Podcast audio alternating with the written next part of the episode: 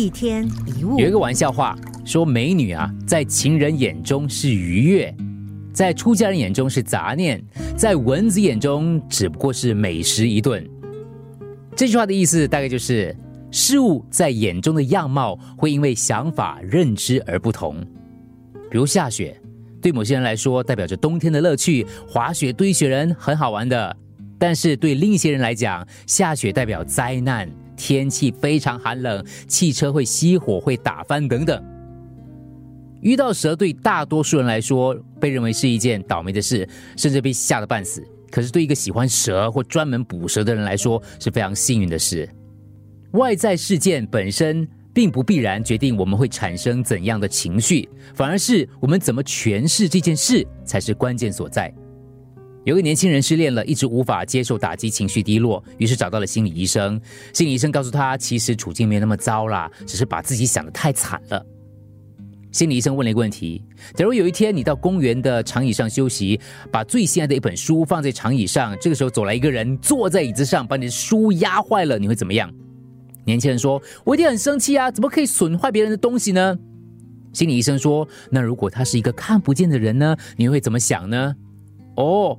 看不见呐，OK 咯，还好，那只是一本书，如果他做了别的东西就糟糕了。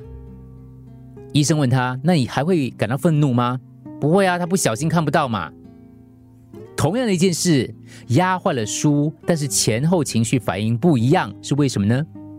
是因为对事情有不同的看法，就引起自身不同的情绪。很显然，常常让我们难过跟痛苦的不是事件本身，而是你选择的解释。世界就像一部默片，每个人各自写下自己的旁白。有人指责你，你觉得很生气，那是你的想法，可能他在教你，他很关心你，很在乎你，对不对？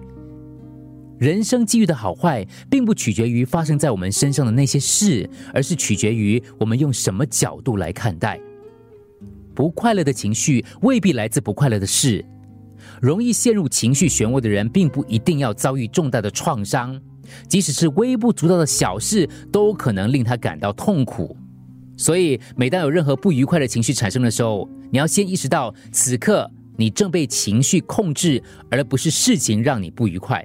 也就是说，把不快乐的情绪跟不快乐的事情分开来看。而不是傻傻的把他们当成同一回事。